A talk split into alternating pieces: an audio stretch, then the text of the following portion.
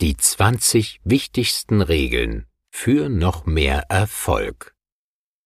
Ente oder Hase? Gibt es etwa eine bessere Motivation als den Erfolg? Ion Thiriak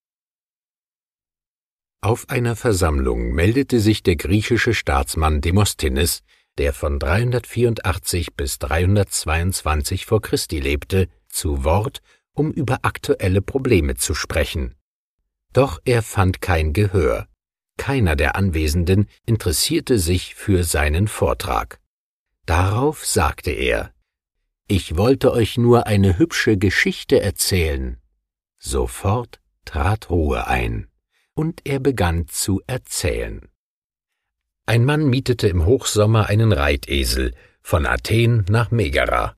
Unterwegs rastete er und legte sich im Schatten des Esels nieder.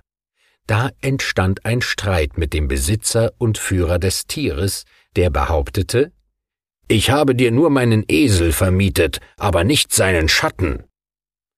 Nach diesen Worten verließ Demosthenes das Rednerpult. Natürlich waren die Zuhörer nicht einverstanden und schrien. Halt, wie ging der Streit denn aus? Da drehte Demosthenes sich um und sagte, Was ich zum Wohle unserer Stadt sagen wollte, das wollt ihr nicht hören, aber für den Schatten eines Esels interessiert ihr euch? So sind wir Menschen. Fakten interessieren uns wenig, weshalb es dem seinerzeit amtierenden Eurogruppenchef Jean-Claude Juncker in dieser Funktion leicht gefallen sein dürfte, Folgendes einzugestehen. Wenn es darauf ankommt, muss man lügen.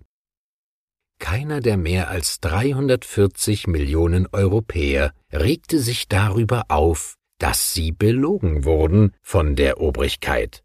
Dabei wäre es nicht nur in Sachen Geld so extrem wichtig, den Kurs zu ändern, wenn erkennbar ist, dass alles auf den Exodus zuläuft. Dabei mahnten bereits die Dakota-Indianer. Wenn du entdeckst, dass du ein totes Pferd reitest, steige ab. Genau das tun viele nicht. Sie versuchen ein totes Pferd neu zu beleben. Dazu bedienen sie sich dieser Methoden, die allesamt keine Wirkung zeigen. Sie besorgen eine stärkere Peitsche. Sie wechseln die Reiter. Sie sagen, so haben wir das Pferd doch immer geritten. Sie gründen einen Arbeitskreis, um das Pferd zu analysieren. Sie besuchen andere Orte, um zu sehen, wie man dort tote Pferde reitet. Sie bilden eine Taskforce, um das tote Pferd wiederzubeleben. Sie ändern die Kriterien, die besagen, ob ein Pferd tot ist. Sie kaufen Leute von außerhalb ein, um das tote Pferd zu reiten. Sie machen zusätzliche Mittel locker, um die Leistung des Pferdes zu erhöhen. Sie machen eine Studie, um zu sehen, ob es billigere Berater gibt. Sie kaufen etwas dazu, das tote Pferde schneller laufen lässt und sie erklären, dass das Pferd besser, schneller und billiger tot ist. Sie bilden einen Qualitätszirkel, um eine Verwendung für tote Pferde zu finden. Sie überarbeiten die Leistungsbedingungen für Pferde, sie richten eine unabhängige Kostenstelle für tote Pferde ein. Sie lassen das Pferd schnellstens zertifizieren, sie frieren das Pferd ein und warten auf eine neue Technik, die es ihnen ermöglicht, tote Pferde zu reiten. Sie bilden einen Gebetskreis, der unser Pferd gesund betet. Sie stellen das tote Pferd bei jemand anderem in den Stall und behaupten, es sei seines.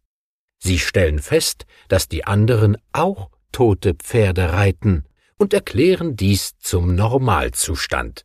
Sie ändern die Anforderungen von Reiten in bewegen und erteilen einen neuen Entwicklungsauftrag. Schließlich wetten sie, dass das Vieh nur simuliert. Und zu allem Überfluss sind sie davon überzeugt, dass das tote Pferd wenigstens eine Kutsche ziehen kann, wenn es sich schon nicht reiten lässt. Das Leben ist Veränderung. Nichts ist und bleibt so, wie es war. Zudem bedeutet Leben Entscheidungen zu treffen. Besonders dann, wenn eine Beziehung zwischen zwei Menschen zerbricht, zerbricht nicht selten auch eine Welt.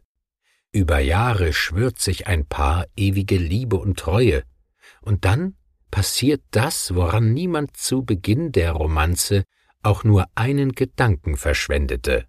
Ein Partner verlässt den anderen. In solchen Momenten greift der Zurückgebliebene zum Fotoalbum und vielleicht auch zur Wodkaflasche, um in alten Erinnerungen zu schwelgen. Wohl dem, der sich einer solchen Situation entziehen kann. Denn mit Blick auf diese Fotos wird das Leid nur noch viel größer, weil der Geist plötzlich benebelt ist von den guten alten Zeiten. Die aber sind eine Illusion. Diese Zeiten werden verklärt, und das aus einem einfachen Grund. Fotos werden fast immer nur zu besonders glücklichen Anlässen gemacht. Ob Urlaub, Geburtstag, Party, Weihnachten, Silvester etc. pp. Immer dann, wenn wir uns am glücklichsten fühlen, wird der Auslöser der Kamera gedrückt. Und genau diese Fotos finden wir dann in den Alben. Kennen Sie ein Ehepaar, das im Zustand größter Unzufriedenheit auf dem Höhepunkt eines Streites zur Kamera greift, um diesen Augenblick festzuhalten? Wie sollte das denn auch gehen? Schatz, bitte bleibe für den Augenblick so stehen, behalte diesen aggressiven Gesichtsausdruck bei. Und wirf nicht das Porzellan herunter. Ich möchte davon ein Foto.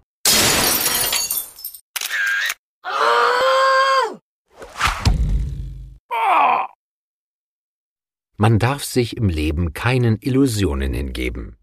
Partnerschaft, Geld, geschäftlicher Erfolg und Gesundheit, all das unterliegt einem ständigen Wandel, der in diesen schnelllebigen Zeiten auch nicht mehr planbar ist. Wer hätte zur Jahrtausendwende gedacht, dass die kommenden Jahre uns vor die größten Herausforderungen seit Kriegsende stellen würden? Damals ließ sich die Hoffnung noch mit Händen greifen. Erinnern Sie sich noch an diesen Moment, der uns alle elektrisierte?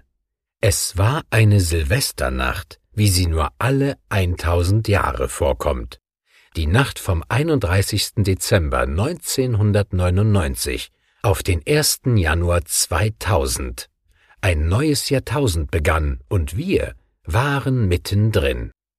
Mit diesem eindrucksvollen Kalenderwechsel keimte die Hoffnung auf ein besseres Zeitalter. Es sollte alles besser werden. Astrologen übertrafen sich mit ihren positiven Prognosen. Sie versprachen eine freiere, friedlichere und vor allen Dingen glücklichere Zeit. Die Menschen gerieten in Ekstase wegen der nun folgenden paradiesischen Zeiten und wurden doch bitter enttäuscht. Das neue Jahrtausend war noch keine zwei Jahre alt, als am 11. September 2001 Extremisten mit gekaperten Flugzeugen in die World Trade Tower der Vereinigten Staaten von Amerika flogen. Tausende Menschen fanden durch dieses hinterhältige Massaker den Tod. Das war das erste Mal in der Geschichte der Vereinigten Staaten von Amerika, dass sie im eigenen Land von anderen angegriffen wurden. Der Schock darüber sitzt noch immer tief. Noch immer wollen uns einige Politiker, Manager, Banker und sonstige Propheten weismachen, dass es auch ein Leben nach der Krise geben wird, so schwadronieren sie gebetsmühlenartig, dass die Finanzkrise schon bald Geschichte sein und ein neuer Boom folgen wird. Sie schwelgen dabei in Erinnerungen und sehnen sich nach den 1990er Jahren zurück. Im Grunde genommen ist diese Situation vergleichbar mit der Kippfigur des Philosophen Ludwig Wittgenstein, der von 1889 bis 1951 lebte. Auf den ersten Blick meint man eine Ente zu erkennen, doch bei genauerer Betrachtung wird plötzlich ein Hase sichtbar. Zwei grundverschiedene Lebewesen, in einer Figur vereint. Auf der Seite 188 des Buches können Sie diese Zeichnung betrachten. Der eine erkennt wohlmöglich zuerst den Hasen und ein anderer die Ente. Ich zum Beispiel sehe auf den ersten Blick einen Hasen. Solche Kippfiguren machen deutlich, dass wir nur das sehen, was wir augenscheinlich sehen wollen. Wir sehen einen Hasen und halten daran fest. Nur wenige verhalten sich anders. Sie betrachten das Bild, respektive eine Situation, von mehreren Seiten und erkennen so deutlich mehr. Nicht immer ist etwas so, wie es auf den ersten Blick scheint. Deshalb gibt es auf Fragen auch nicht nur eine gültige Antwort, schon gar nicht, wenn es um Geld, Erfolg, Weltpolitik und Finanzen geht. Hier lohnt sich der Blick aus einer anderen Perspektive, um neue Erkenntnisse zu erhalten oder Bekanntem eine neue, überraschende Bedeutung abzugewinnen. Denn alles im Leben hat mindestens zwei Seiten.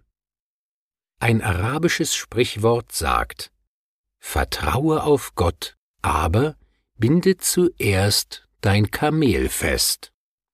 Der Reiter ist gut beraten, sein Kamel nicht frei vor der Oase stehen zu lassen, im Vertrauen auf Gott, dass das Wüstenschiff schon nicht weglaufen wird. Erst durch das Anbinden entsteht endgültige Sicherheit. Weiter vorne habe ich schon vom Glücksforscher und Professor für Psychologie und Management Dr. Mihai Csikszentmihalyi erzählt. Für eine Glücksstudie befragte der US-amerikanische Wissenschaftler Tausende von Freiwilligen. A. Wie fühlen Sie sich? Und B. Was tun Sie gerade? Die Antworten waren überraschend. Am glücklichsten waren die Befragten nicht beim Sonnenbaden oder Nichtstun, sondern bei einer ernsthaften Beschäftigung. Dabei gibt es immer wieder Momente, in denen man ganz und gar die Zeit vergisst und in seiner Aufgabe aufgeht. Diese Momente, die der Forscher und Wissenschaftler Csikszentmihalyi als Flow bezeichnet, entstehen, wenn man die Arbeit freiwillig tut, sie als Herausforderung empfindet, die man aber bewältigen kann. Wie Flow gelebt wird, lässt sich bei vielen Prominenten sehen. Howard Carpendale verabschiedete sich vor einigen Jahren für immer von der Bühne und kam dann doch zurück. Genauso wie Marius Müller-Westernhagen und der Formel-1-Pilot Michael Schumacher. Die Frage, ich wiederhole mich, warum diese Menschen zurückkommen, ist ohne Bedeutung. Wenn man sich einmal genau anschaut, wer eigentlich ein Comeback startet. Es sind doch nicht die Versager, die nichts hinbekommen. Keine Nummer 1000 auf der Weltrangliste, nicht ein Sänger, der in den Charts unter den Top 100 überhaupt nicht zu finden ist. Und schon gar nicht sind es Schauspieler, die nur mit einer Nebenrolle in irgendeiner Soap brillieren. Sie, die Stars der Stars sind es, die nicht auf das Rampenlicht verzichten können. Es gibt einen simplen Grund für ihr Verhalten, und das ist der gleiche, aus dem sie überhaupt erst zu großen Berühmtheiten geworden sind. Sie lieben das, was sie tun, auf so eine intensive Art, dass sie es tun müssen. Sie sind Champions, weshalb sie keinen einzigen Gedanken an Niederlagen oder ein mögliches Versagen verschwenden. Sie wissen, dass sie es schaffen können. Deshalb tun sie es. Wer wüsste das nicht besser als die erfolgreichste Schriftstellerin aller Zeiten, Joanne K. Rowling, die mit ihrem Harry Potter vermögender wurde als die Königin von England. Auf ihren Erfolg angesprochen, antwortete sie humorvoll. Wenn mich jemand nach dem Rezept für Erfolg fragen würde, wäre der erste Schritt herauszufinden, was man am liebsten tut und der zweite, jemanden zu finden, der einen dafür bezahlt. Champions gehen Risiken ein, aber ist ihr Risiko größer als das eines Arbeitnehmers, der morgen seinen Arbeitsplatz verlieren kann oder sogar sein Leben, wie ein Rennfahrer? Es gibt viele Berufe, in denen Angestellte jeden Tag den Tod vor Augen haben, wie Polizisten, Soldaten, aber auch Bergarbeiter, die mit den Widrigkeiten unter Tage zu kämpfen haben. Dennoch unterscheiden sich Champions vom Durchschnitt. Sie wollen mehr, deutlich mehr als der Normalbürger. Sie alle wollen die Nummer eins auf ihrem Gebiet werden. Dafür reicht Talent allein nicht aus. Talent macht keine Champions, sondern nur harte Arbeit. Selbst so erfahrene Profis wie Mick Jagger nehmen vor jeder Tournee Tanzstunden und das nach mehr als 40 Jahren Bühnenerfahrung. Niemand wird der Größte, wenn er nicht mindestens so viel Zeit in seine Arbeit investiert wie diese Berühmtheiten. Wir Menschen sind, ob wir wollen oder nicht, Opfer der sogenannten Pygmalion-Theorie. Ende der 1960er Jahre stellte der amerikanische Wissenschaftler Robert Rosenthal nach einer Reihe von Untersuchungen diese Theorie auf. Danach ist die Macht der Erwartungen, die Lehrer an lernende Menschen stellen, so groß, dass durch sie allein schon deren Verhalten beeinflusst werden kann wie bereits in dem Kapitel Pleite trotz Millionengewinn erwähnt. Eine weitere Studie vom Januar 2010 kommt zum selben Ergebnis, das sich in einem Satz formulieren lässt. Lehrerinnen übertragen Angst vorm Rechnen auf Mädchen. Psychologen der Universität Chicago haben herausgefunden, dass Grundschullehrerinnen, die selbst schwach in Mathematik sind, ihren Schülerinnen die Angst vor diesem Fach einimpfen. Für diese PNAS-Studie Proceedings of the National Academy of Sciences wurden 17 Lehrerinnen und 120 Schüler aus der ersten und zweiten Klasse herangezogen. Nach einem Schuljahr wurde Bilanz gezogen und Folgendes festgestellt. Je unsicherer die Lehrerinnen in dem Fach Mathematik waren, desto eher glaubten die Schülerinnen, Mädchen könnten besser lesen und Jungs besser rechnen. Und jene Schülerinnen, die an dieses Vorurteil glaubten, schnitten in Mathematik tendenziell schlechter ab. Das Problem 90 Prozent der Grundschullehrer sind weiblich. Insofern überrascht es nicht wirklich, warum sich Vorurteile hartnäckig halten.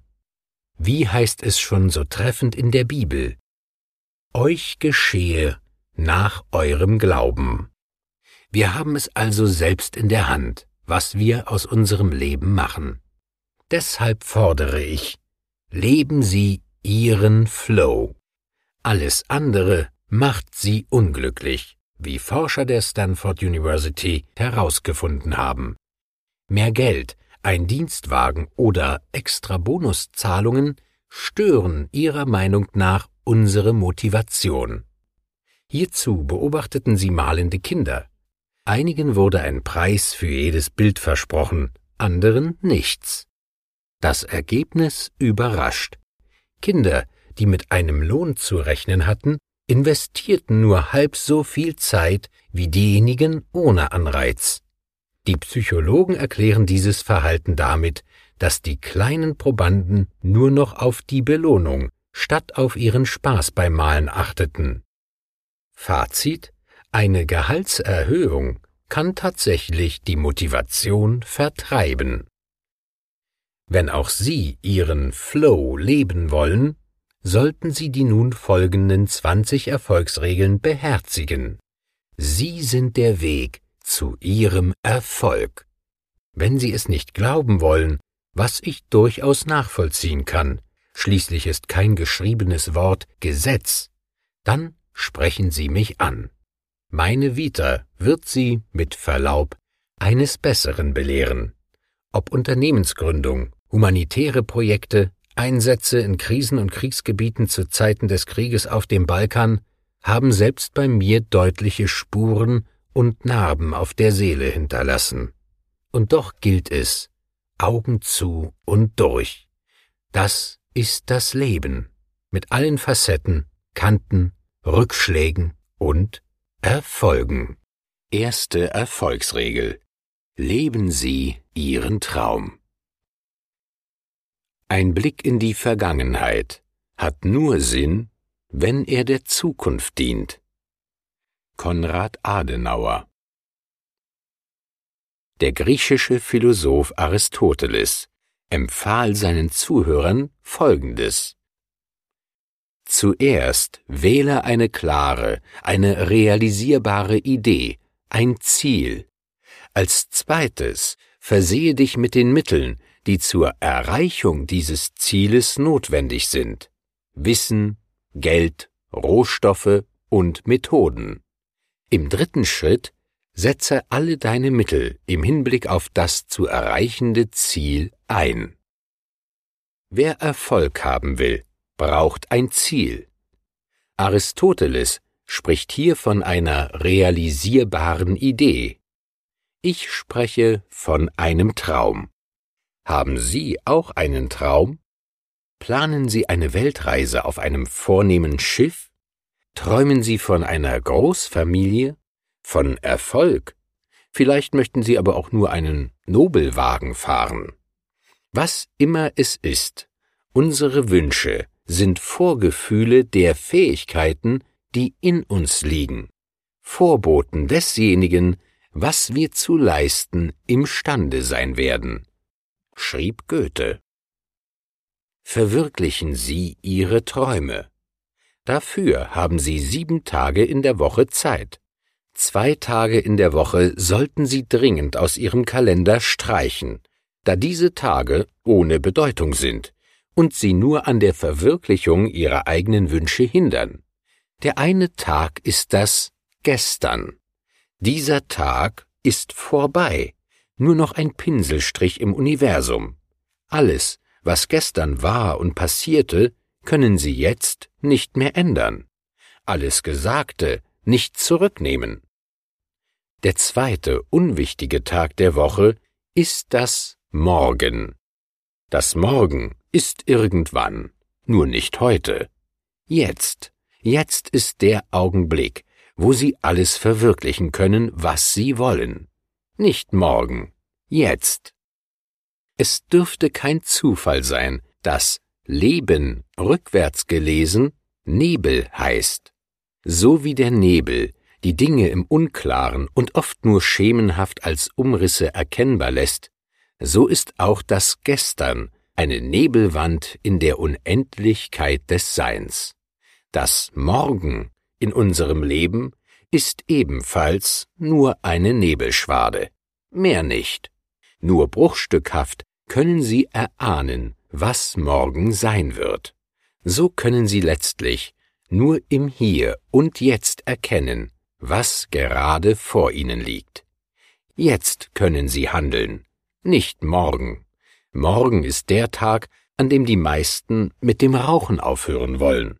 Morgen ist eine Illusion. Morgen gibt es nicht. Wann trinken Sie Ihr erstes kostenloses Bier? Wenn Ihnen der Wirt jeden Tag aufs Neue sagt, morgen gibt's Freibier. Nur heute, für diesen einen Tag, loslassen von der Unabänderlichkeit der Vergangenheit, von den Sorgen um die Zukunft, die wir noch gar nicht kennen. Wenn wir heute und immer wieder nur für heute die Entscheidung treffen, dem Tag in jedem Augenblick unser Bestes zu schenken, zu leben, zu lieben, zu lachen, Probleme zu lösen, statt sie zu beklagen, dann haben wir den Schlüssel zum Tor des Glücks gefunden. Denn merke, Sorgen sind sinnlos. Sorgen liegen nicht in der menschlichen Natur. Diese sind antrainiert. Wer im Hier und Jetzt lebt, lässt die Vergangenheit ruhen, wartet auf die Zukunft und genießt den Augenblick.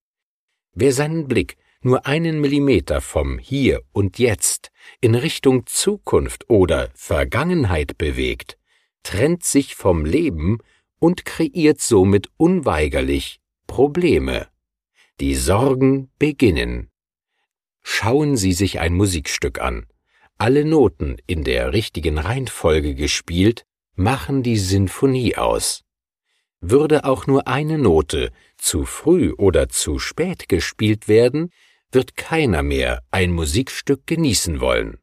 Leider glauben immer noch zu viele Menschen, dass sich durch ständiges Bangen etwas an ihrem jetzigen Zustand verändern ließe. Das ist falsch. Wir Menschen üben uns täglich nur im Wehklagen und Grübeln über das Gestern. Wenn ich doch gestern diese Entscheidung nur anders getroffen hätte, dann, dann hätte ich heute dieses oder jenes.